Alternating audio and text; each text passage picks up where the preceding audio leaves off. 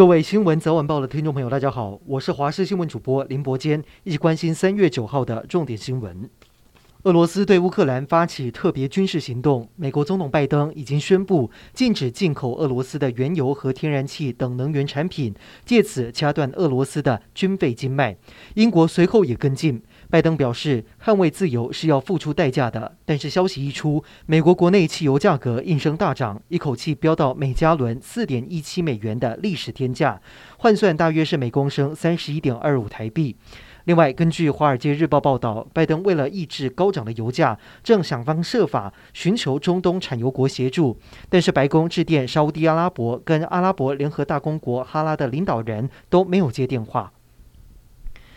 国军新制教招今天迈入第五天，可以让十二个人同时洗澡的野战移动式沐浴机难得曝光，只要三个人就能在四十五分钟之内架设完成。而教招员今天除了行军七公里，模拟遭到毒气，戴上防护面具，还重新熟悉迫击炮的操作流程，看起来气势高昂。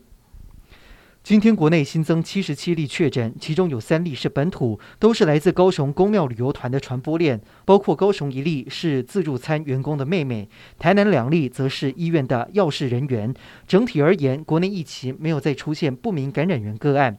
但是为了催打疫苗接种率，指挥中心加码优惠，六十五岁以上长者打疫苗都可以领五百元，同时也宣布将五十五岁以上具有原住民身份的民众纳入优惠对象，希望能够刺激疫苗的打气。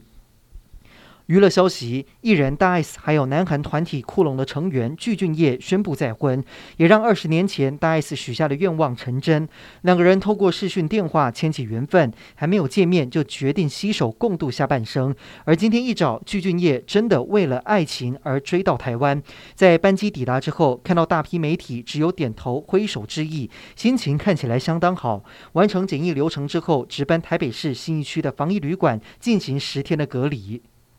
韩国在今天举行第二十届总统选举，呼声最高的是执政党共同民主党的候选人李在明，以及最大在野国民力量的候选人尹锡悦。根据韩国中央选举管理委员会表示，这届总统选举的投票率初步统计是百分之七十三点六，其中全罗南道投票率最高，达到百分之七十九；济州道最低是百分之六十九点五；首尔市投票率是百分之七十四。本届大选最终投票率能否继一九九七年第十五届大选之后，再次突破百分之八十，备受关注。受到乌俄战争影响，原物料供给出现了危机，也造成了镍期货报价大涨。昨天一度飙到一吨十万美元，涨幅创下百分之两百五十的纪录，让伦敦金属交易所直接暂停交易。但可别以为镍的涨价跟平民老百姓没有关系。其实镍是不锈钢的重要材料，也就是家中的锅碗瓢盆，甚至是硬币里面也有镍。更重要的是，镍是电动车电池的重要原料之一，因此镍价格飙涨可能会。会直接导致平价电动车计划胎死腹中，甚至让民生用品全面都面临涨价的命运。